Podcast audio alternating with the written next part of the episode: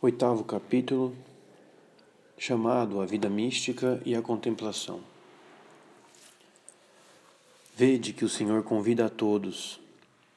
Tenho por certo que não faltará dessa água viva a todos quantos não ficarem pelo caminho. Depois de ter considerado a natureza e os efeitos da contemplação sobrenatural, que transforma a alma de claridade em claridade, até a semelhança com o Verbo de Deus, como não desejar ser tomado assim por Deus, para que Ele nos santifique, segundo toda medida e poder da graça que nos destina? Mas, diante deste desejo legítimo, eis que se apresenta um problema. Surge um mistério que parece deter e quebrar o nosso ímpeto. Somos chamados à contemplação? Não é esse um favor reservado a alguns privilegiados? Esse problema foi muito discutido há alguns anos. Retomá-lo a fundo não atrasaria por demais, nos atrasaria por demais em nossa caminhada. No entanto, sua importância prática não nos permite negligenciá-lo inteiramente. Proporemos, de uma maneira breve, uma dupla resposta, de direito e de fato, que nos parece dever salvaguardar a verdade dos princípios e a realidade dos fatos uma distinção preliminar entre contemplação e vida mística irá nos ajudar a esclarecer este problema. Questão preliminar: Contemplação e vida mística.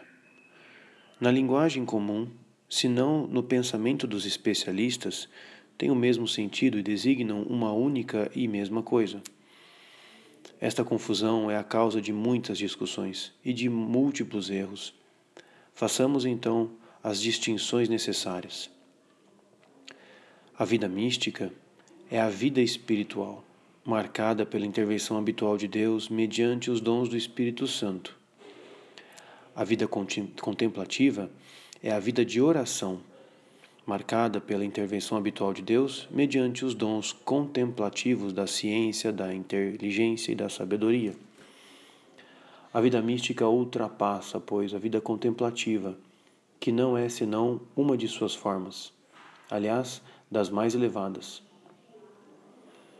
Uma vida ativa propriamente dita pode tornar-se mística pela intervenção habitual de Deus, por meio de dons ativos, dons de conselho ou de fortaleza, por exemplo.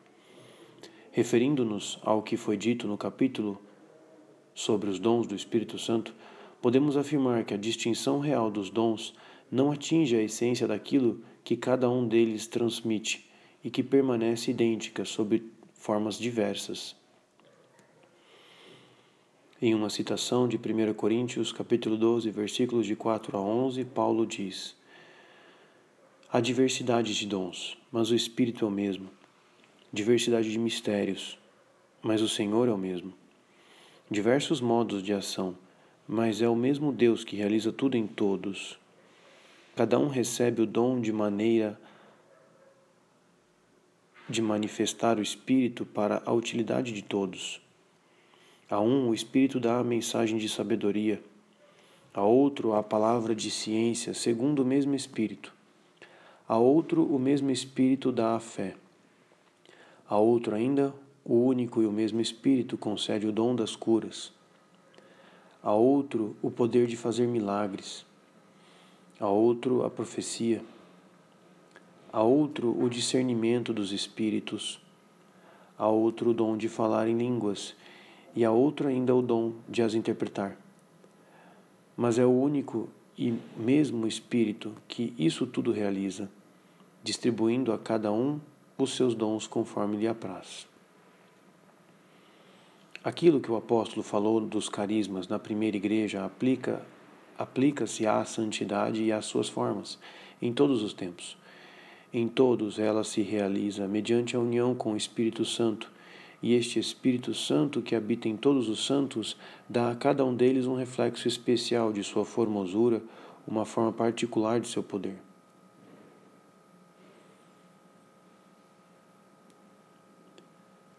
Por isso, quaisquer que sejam os dons que Deus utiliza para intervir nas almas, é para a mesma santidade e para a mesma participação na sua vida íntima que a conduz, todas por caminhos diferentes.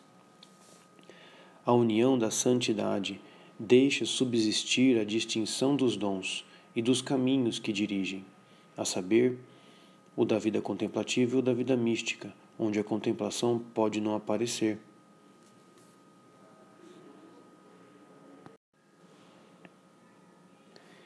Questão de direito. Todas as almas são chamadas à vida mística e à contemplação? De maneira muito oportuna, podemos distinguir um chamado geral e um chamado particular ou próximo. Um chamado geral que pode ser enunciado assim: Todas as almas podem chegar teoricamente à vida mística e à contemplação? e um chamado particular ao próximo. Todas as almas têm os meios práticos para aí chegar? Primeiro, chamado geral. Todas as almas podem chegar, teoricamente, à vida mística e à contemplação? Sem hesitar e sem fazer a distinção entre vida mística e contemplação, podemos dar uma resposta afirmativa muito segura a esta primeira questão. Com efeito, a vida mística e a contemplação não exigem outras potências além daquelas que o batismo concede a todos, a todas as almas, as virtudes infusas e os dons do Espírito Santo. Qualquer alma, possuindo os sete dons recebidos no batismo, pode ser movida por Deus e levada por Ele à plenitude da vida mística, incluindo a contemplação sobrenatural. Mas poderíamos objetar uma vez que o exercício dos dons, quando não o seu desenvolvimento que está ligado ao do organismo sobrenatural todo inteiro, depende da intervenção de Deus. É preciso ainda que Deus queira elevar a alma à vida mística e à contemplação. O apóstolo adverte-nos que Deus não doa sua graça às almas senão na medida em que escolheu para cada uma. Romanos 12, 3. Não seria, pois, temerário fixar esta plenitude da vida da graça como a medida desejada por Deus para todas as almas? Objeção séria e por vezes negligenciada, que nos coloca em face ao mistério dos desígnios de Deus acerca de cada alma. Na verdade, esquecemos muito facilmente que esta liberdade divina intervém como fator principal na distribuição da graça a respeito deste mistério, podemos fazer brilhar luz suficiente para manter a resposta afirmativa à questão colocada acerca do chamado geral. Com efeito, conhecemos os desejos de Deus, que são as exigências da sua natureza. Deus é amor, portanto, bem difusivo. Tem necessidade de se difundir. Doa-se em um movimento essencial de sua natureza encontram uma alegria e uma glória incomparável na difusão da sua graça nas almas, e mais especialmente no seu reino perfeito em cada uma delas. Sua vontade, livre e arrastada, é arrastada pelo movimento de seu amor. Como esta vontade livre poderia resistir ao apelo destes dons do Espírito Santo que lhes oferecem sua capacidade receptiva?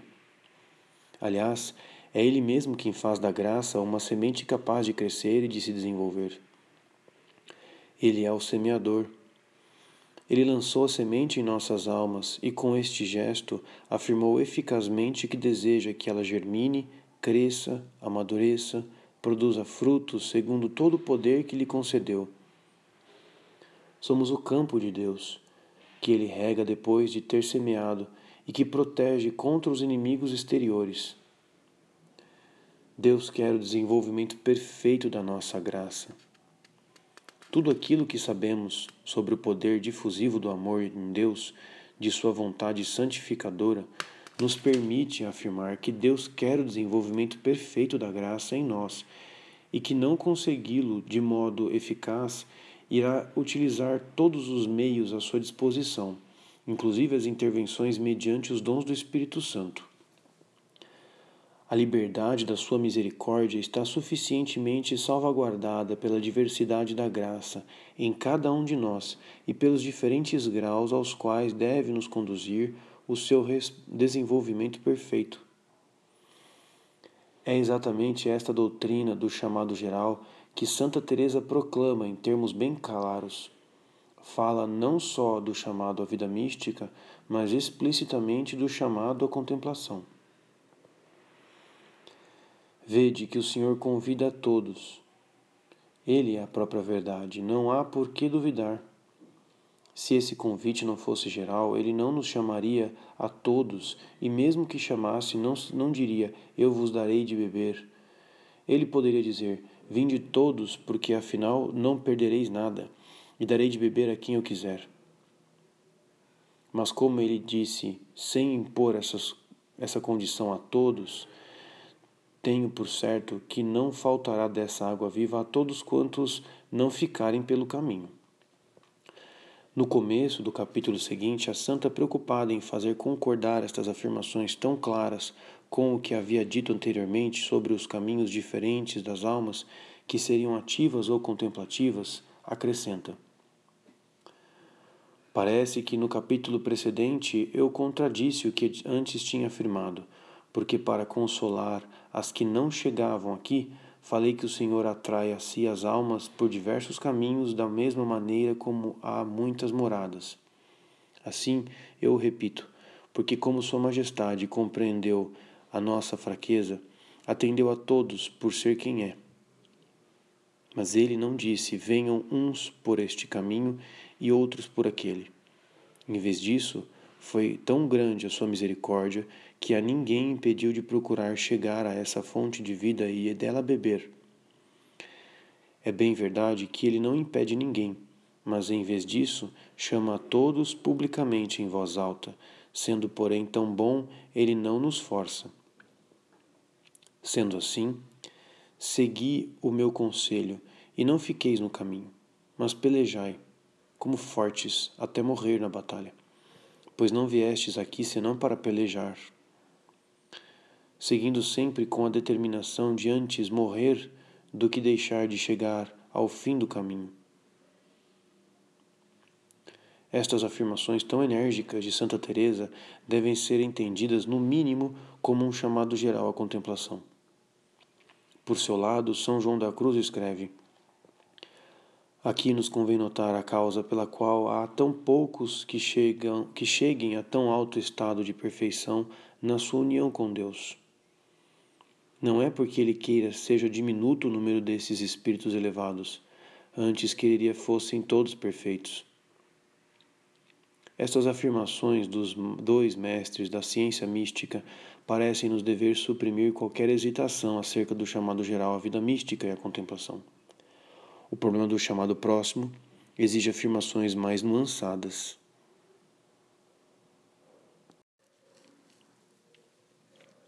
Segundo, chamado próximo. Será que Deus chama eficazmente todas as almas à vida mística e à contemplação, dando-lhes as graças e os meios para aí chegar? Dar uma resposta inteiramente afirmativa equivaleria a reconhecer que o desenvolvimento do organismo sobrenatural, que exige a vida mística, é um mínimo ao qual toda a alma pode chegar se é fiel à graça e aos meios que Deus pôs à sua disposição.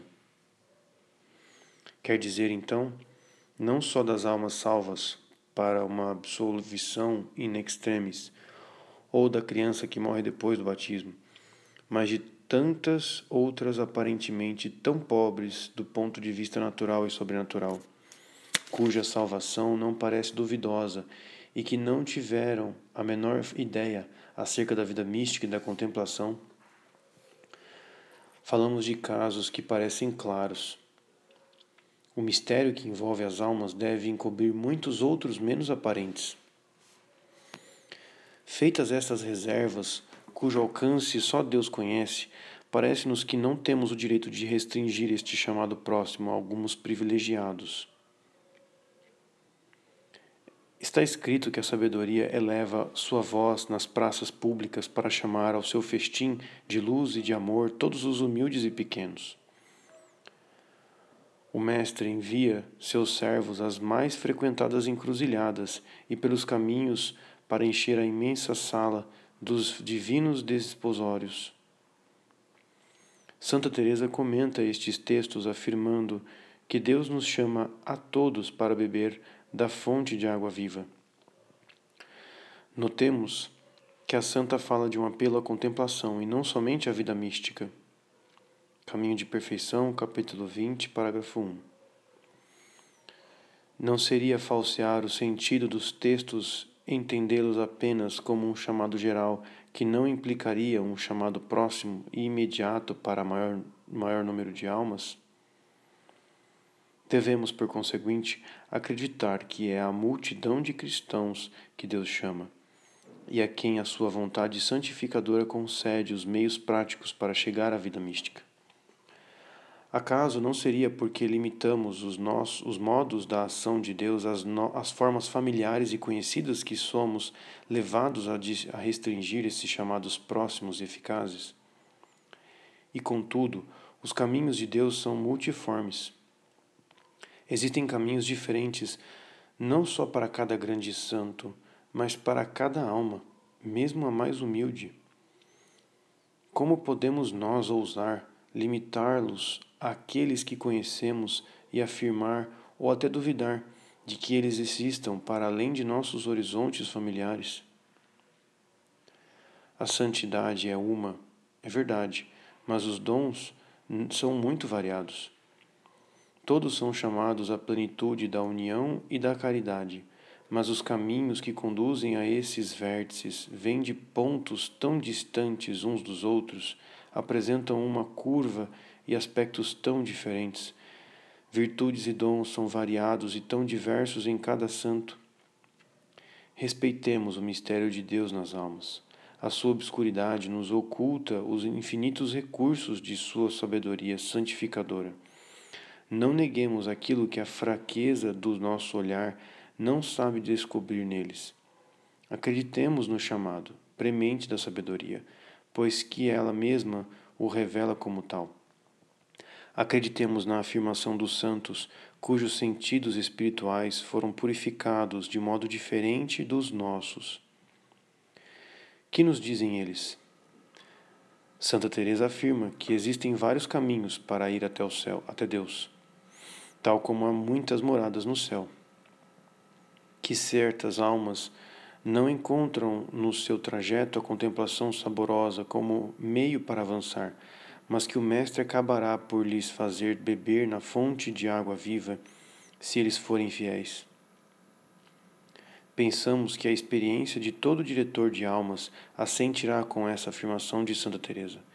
Ela irá completá-la acrescentando que na vida espiritual das almas fiéis se manifesta uma ação dos dons práticos, quando a ação dos dons contemplativos foi atrasada. Qualquer que seja a solução dada a este problema, do chamado geral e próximo à contemplação e à vida mística, para o conjunto das almas, todos aqueles que experimentam a fome e a sede de Deus devem considerar o chamado próximo como indiscutível para eles mesmos. O eco interior percebido confirma esse apelo e o torna certo.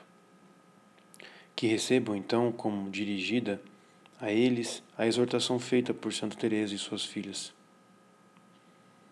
Sendo assim, segui o meu conselho e não fiqueis no caminho, mas pelejai como fortes até morrer na batalha pois não viestes aqui senão para pelejar, seguindo sempre com a determinação de antes morrer do que deixar de chegar ao fim do caminho.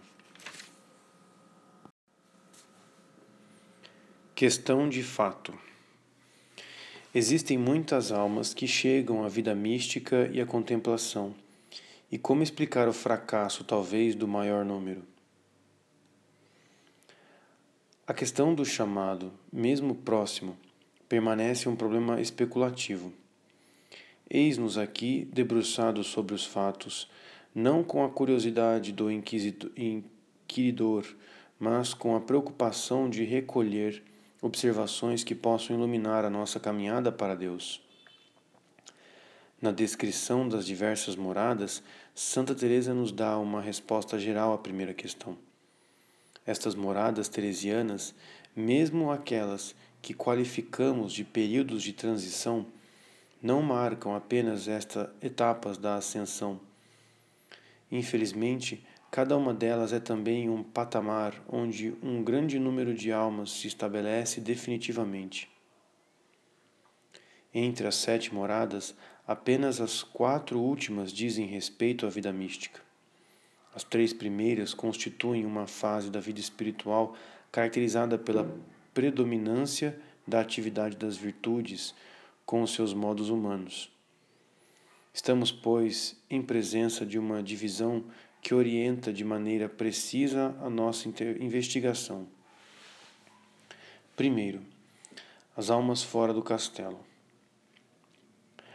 Ainda antes de nos ocuparmos das almas que se encontram nas primeiras moradas, lancemos um olhar sobre as que estão fora do castelo, porque não possuem a graça.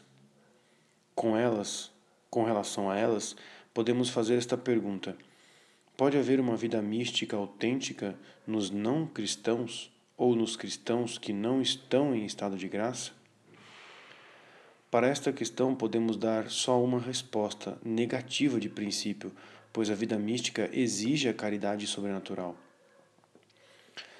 Mas, fora ou melhor, ao lado desta vida mística propriamente dita, que tem efeitos de transformação, existem intervenções de Deus ou manifestações de uma ação divina, exteriores ou interiores, que atingem os sentidos interiores ou os sentidos exteriores de uma alma pagã ou em estado de pecado mortal. Com efeito, Deus pode falar ou manifestar sua potência a qualquer criatura inteligente, mostrar-lhe as suas vontades, e isto por meios miraculosos ou sobrenaturais. Podemos mesmo admitir que Deus escolha uma alma privada da graça como instrumento das suas vontades, confira-lhe uma missão ou um poder carismático para a utilidade de outros. Mas neste caso, a manifestação divina não atinge senão os sentidos e as faculdades e não tem efeito santificante. Não existe ação mística propriamente dita. Recusar este poder a Deus seria limitar sua potência.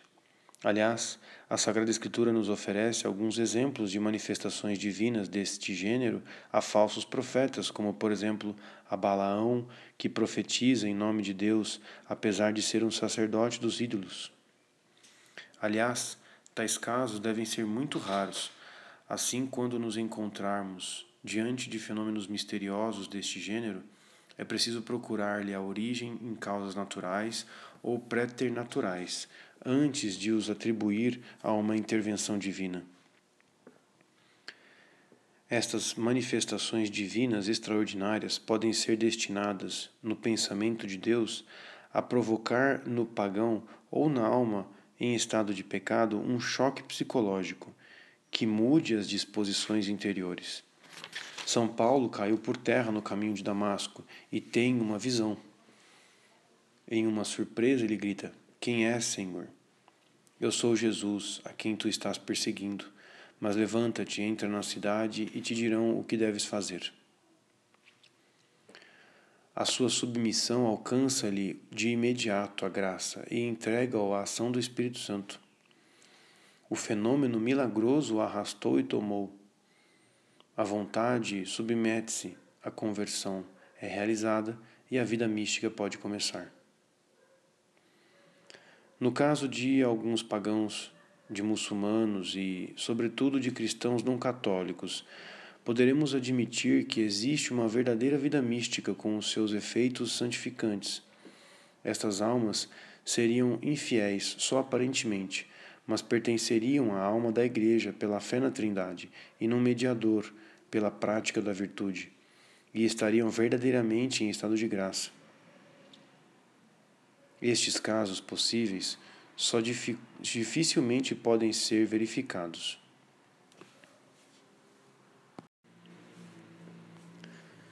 Segundo, almas das três primeiras moradas. Abordemos agora o caso das almas que se encontram nas três primeiras moradas ou primeira fase da vida espiritual.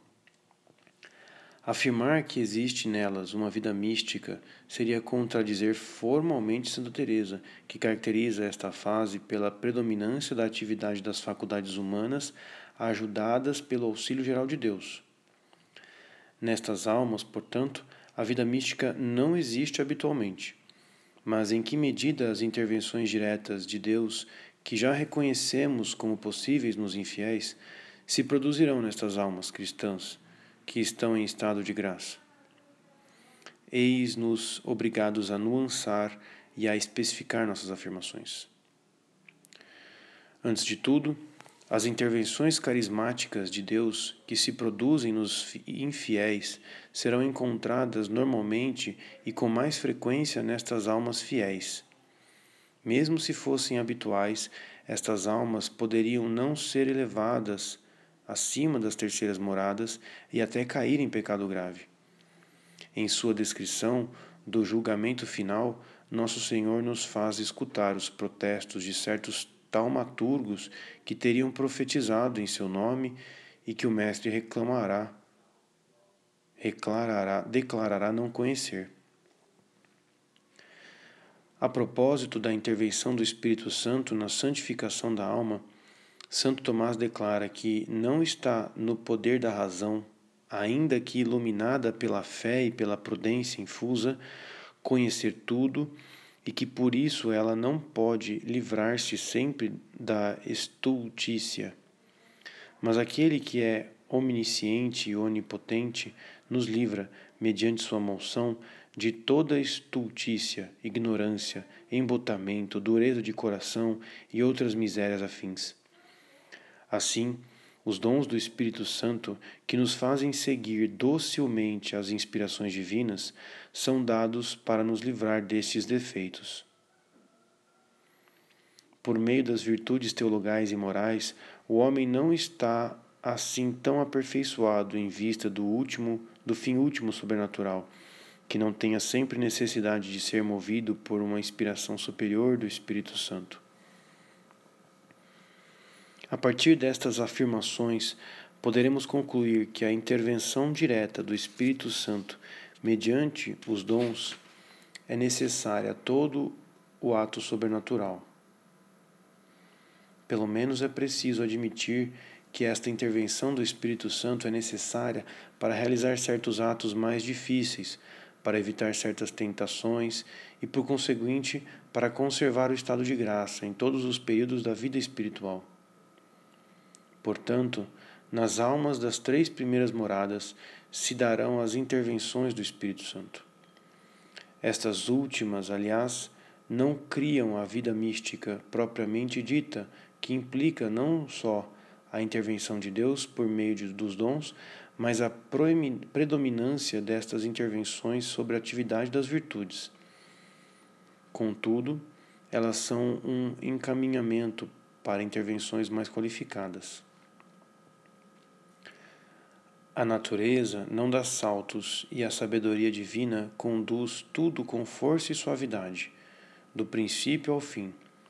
Ela prepara o futuro e o anuncia. Não existe nenhum estado caracterizado no qual estabeleça as almas que não seja já em certa medida recebido antecipadamente. Antes de gozar de modo habitual a, vida, a visão da Santíssima Trindade, Santa Teresa tinha sido muitas vezes favorecida com esta visão, e muito tempo antes. A oração de quietude das quartas moradas deve ser precedida normalmente por estados passageiros de quietação. Santa Teresa repete com insistência que os progressos espirituais da alma não se assemelham ao crescimento do corpo humano, que permanece estável sem diminuir a, esta, a estatura atingida. A alma sobe e desce. Nada de mais normal do que este movimento oscilante de uma alma fixada habitualmente numa morada, que às vezes volta atrás ou sobe para até moradas superiores.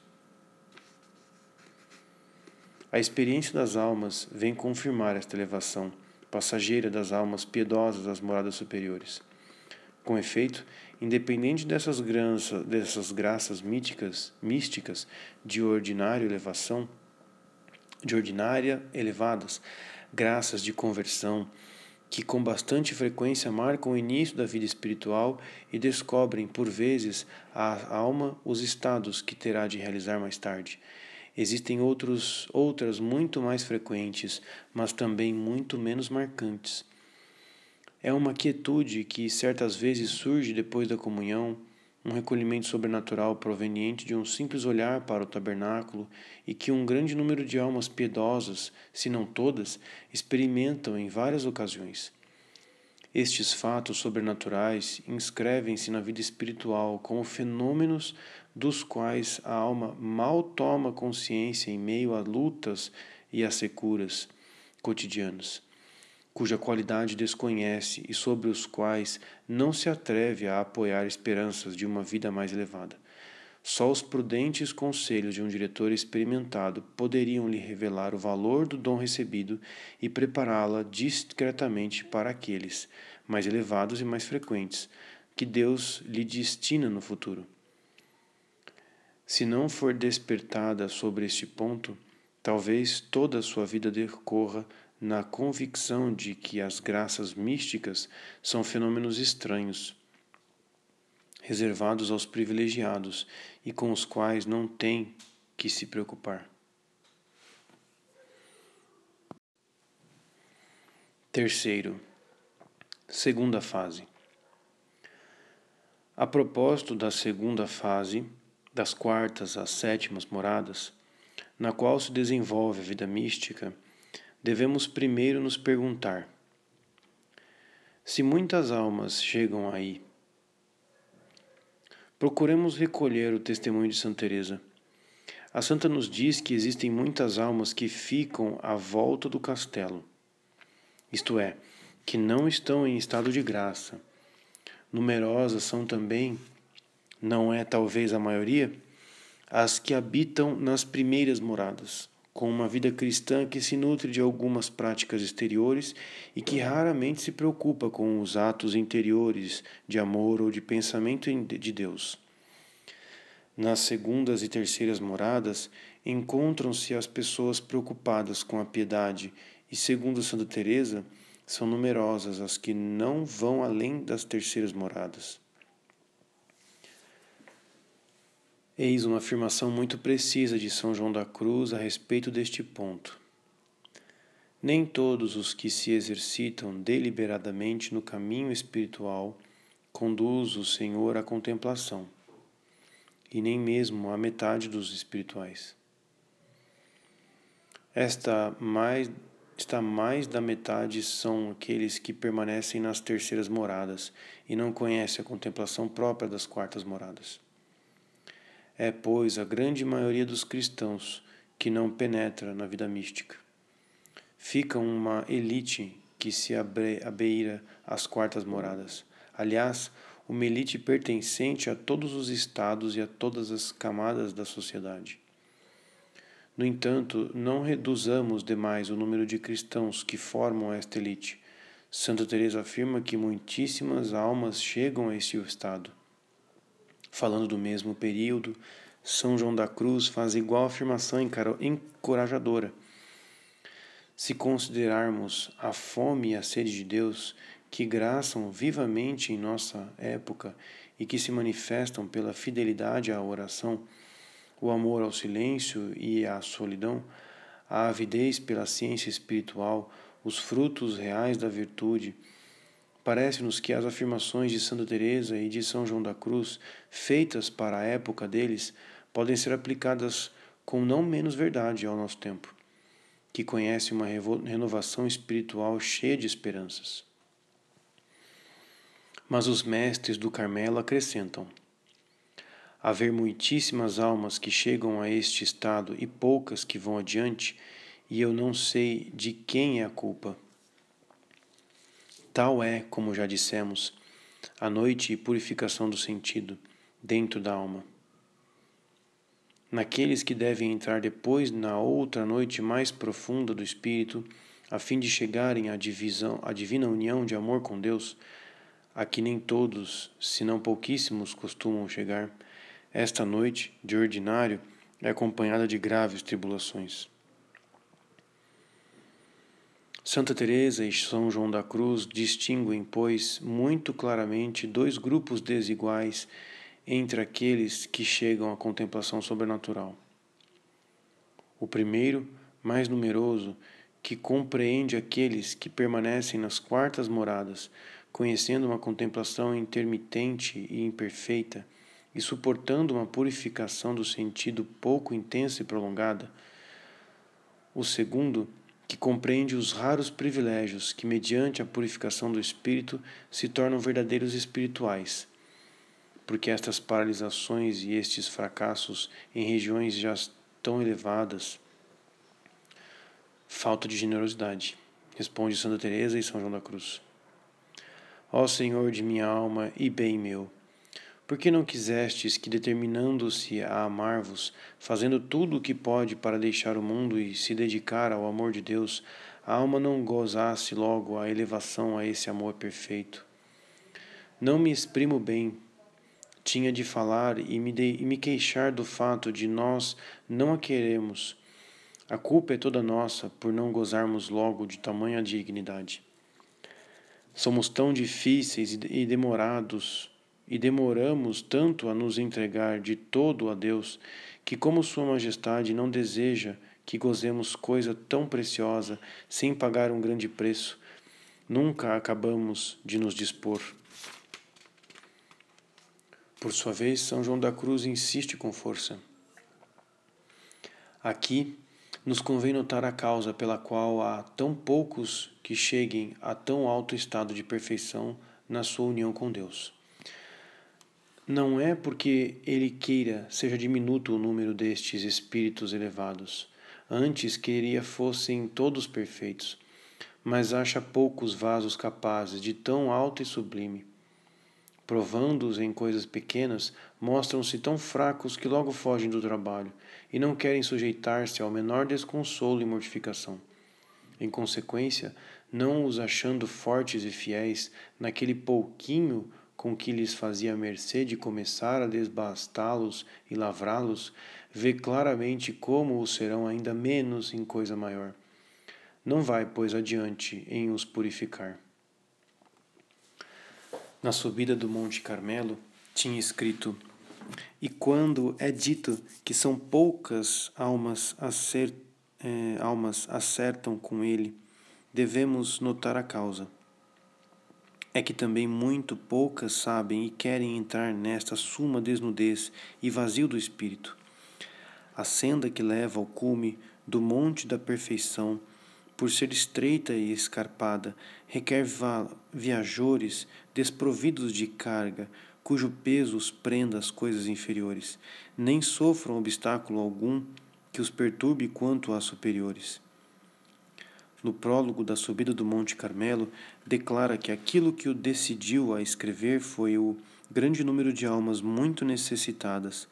Estas iniciam o caminho da virtude e no momento em que nosso Senhor quer introduzi-las na noite escura, visando elevá-las à união divina, detém-se, seja pelo receio de entrar e deixar-se introduzir nesta via, seja por não se entenderem a si mesmas, ou por lhes faltar guia esclarecido e hábil que as conduza até o cume. Falta de luz, falta sobretudo de generosidade. Por isso que os escarpados caminhos da alta santidade são tão pouco frequentados. Estas contatações dos mestres da vida espiritual confirmam as queixas do amor que não é mais amado e contudo, ele nos chama a todos para a fonte de água viva de sua intimidade, e a sua vontade é que sejamos todos santos.